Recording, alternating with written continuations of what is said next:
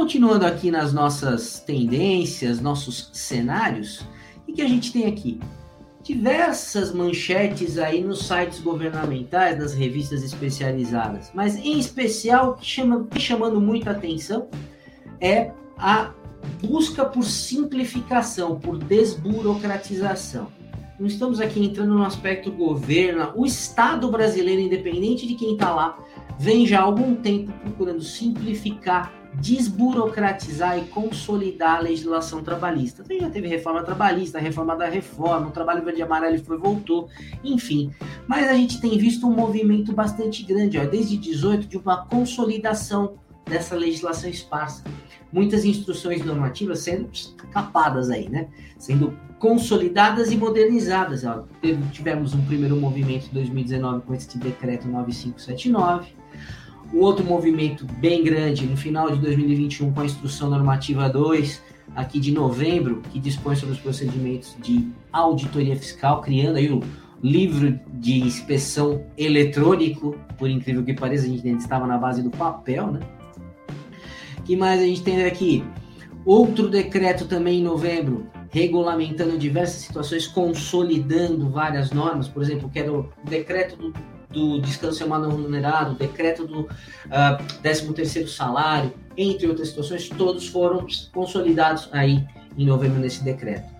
Fora outras portarias, como a 671, que regulamentou disposições relativas à inspeção, políticas públicas de relações de trabalho, novo ponto eletrônico, né, os novos layouts aí, é, abrindo caminho para cada vez mais a utilização de uh, aplicativos de ponto, por exemplo, né, de geolocalização, de biometria e assim vai. Outro que saiu aí também a 672, condições de segurança e saúde do trabalho sempre sendo mexida aí, a tal do PPP eletrônico que começava em 2022, depois foi para 2023, mas já começou efetivamente, porque o e-social não foi modificado, né? Já está recebendo as informações de saúde e segurança. que mais que a gente tem? Uma, uma precaução maior também do governo com a Lei Geral de Proteção de Dados, quando ele solta uma dessa aqui, ó.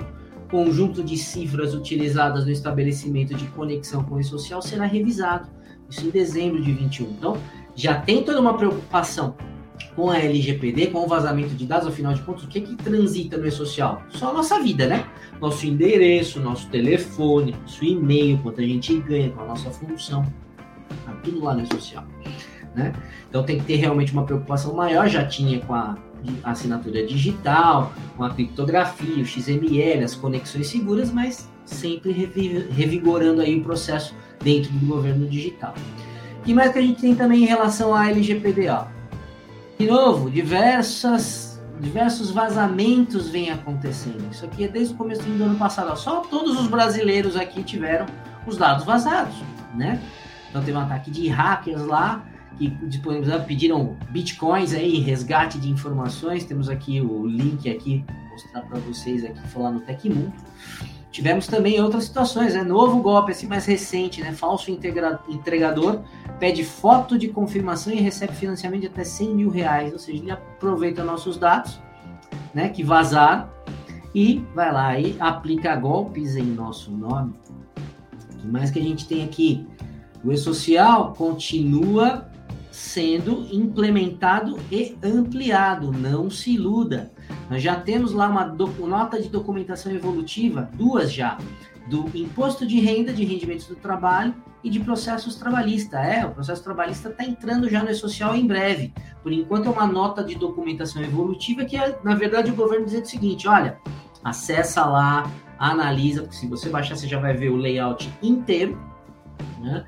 E vai conseguir visualizar e começar a se preparar para dar informação de, saúde, de, de processos trabalhistas e também do imposto de renda, né?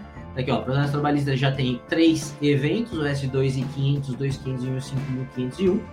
E o imposto de renda já está no E-Social, mas a partir de janeiro de 2023, com vistas a acabar com a DIRF, tudo que é IR de pessoa física com rendimento do trabalho assalariado, do trabalho sem vínculo também, está já no E-Social e vai ser utilizado para fins de recolhimento. Seguinte de janeiro de 2023, embora esteja numa nota de documentação evolutiva, daqui a pouco eu vou falar da, da EFT Reinf, que é a outra ponta, já tem um layout definitivo para janeiro de 2023, incluindo todos os impostos retidos nas notas fiscais, inclusive imposto de renda das notas, bem como também de pessoa física que não é proveniente do trabalho assalariado, como por exemplo o aluguel. Vou voltar nisso daqui a pouquinho. O que mais a gente tem aqui seguindo? Tá aí, ó, Reinf. Vou até ampliar para vocês. Versão 2.1 dos layouts foi publicada em novembro de 21, tá? Onde já trouxe aqui, se você baixar, os layouts novos chamando atenção para cá, o grupo 4000, onde você tem pagamentos e créditos de beneficiário pessoa física, pessoa jurídica, beneficiários não identificados, retenção no recebimento das notas fiscais, fechamento e reabertura. Então, acrescentou tudo isso, mais o IR que está lá no E-Social, para fechar tudo depois na DCTF Web e você fazer todo o recolhimento uh, tributário de uma vez só, vindo da do E-Social, da REINF, de outras obrigações do SPED, consolidando lá na DCTF Web para acabar com todas as demais obrigações acessórias, aí, como exemplo a própria DIRF. Seguindo aqui, que mais que a gente tem? Essa merecia até um aquele plantão urgente, né?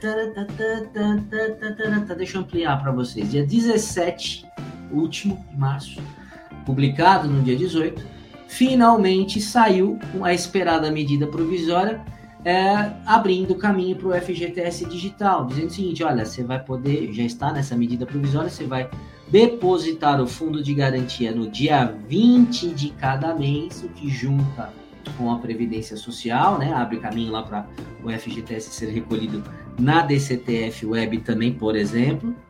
A gente ainda não sabe, porque as normas ainda vão sair no detalhe, mas abre esse caminho, como é feito já, por exemplo, no doméstico, né? Uh, e a gente tem aqui ainda uh, tudo para ser estabelecido, né? Muito recente nessa medida provisória, fala, por exemplo, do microcrédito, entre outras coisas, mas trouxe lá algumas alterações na FGTS, em especial essa questão do, da consolidação do dia 20 como data uh, de vencimento em detrimento do dia 7. Eu acho isso uma, realmente uma revolução sob o ponto de vista de gestão, porque consolida tudo e facilita muito a nossa vida no contexto geral e finalmente saiu, né?